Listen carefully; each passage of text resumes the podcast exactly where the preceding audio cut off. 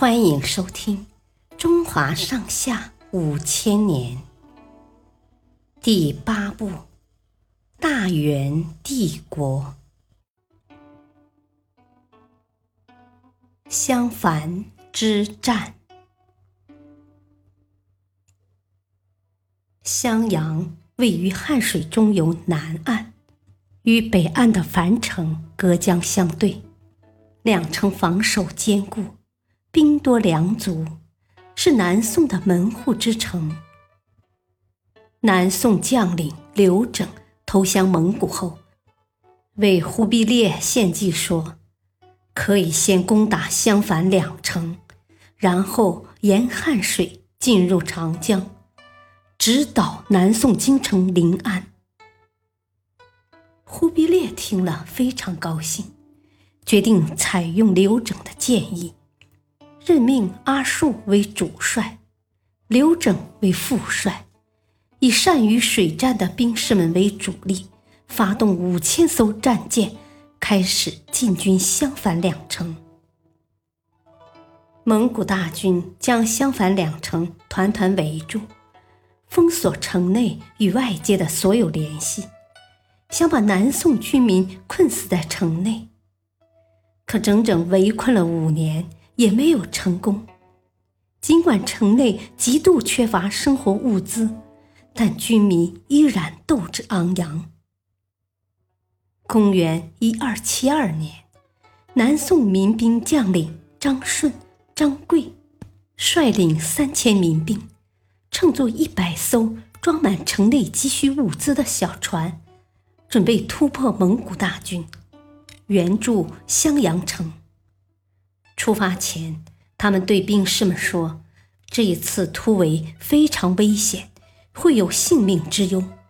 如果不是自愿加入，现在可以退出，别坏了大事。”兵士们争先恐后表明自己的决心，谁也没有退出。深夜，张顺和张贵率领兵士们手持巨斧和弓箭，在途中。斩断无数铁索和木桩，杀破蒙古军的重重封锁，终于攻进了襄阳城。这时，张贵突然发现张顺不见了。几天之后，张顺的尸体浮上江面，他的身上有六处箭伤，四处刀伤，手中还紧握着弓箭。可见，临死前他还一直在与敌人对战。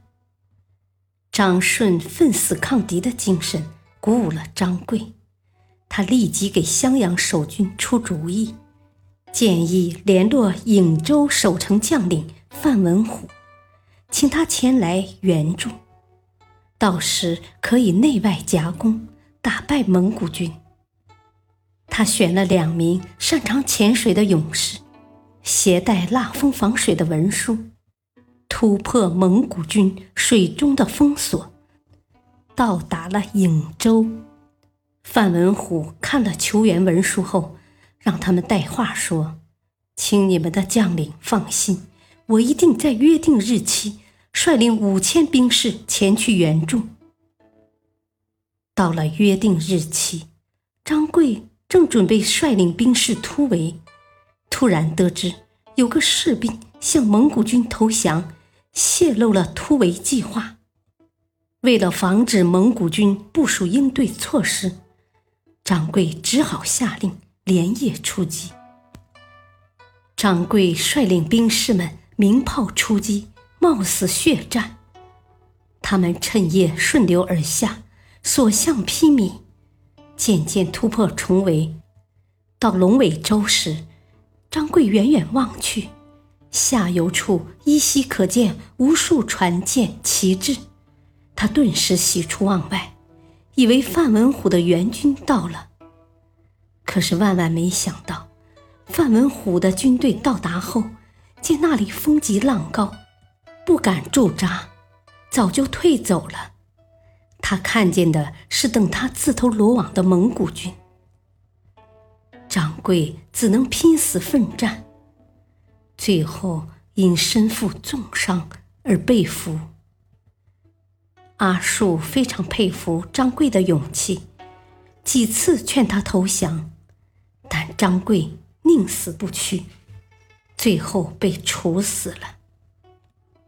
公元一二七三年，蒙古军攻破樊城，随后襄阳守将向元朝投降，襄樊二城被元朝占领。感谢收听。下期继续播讲第八部《大元帝国》，敬请收听，再会。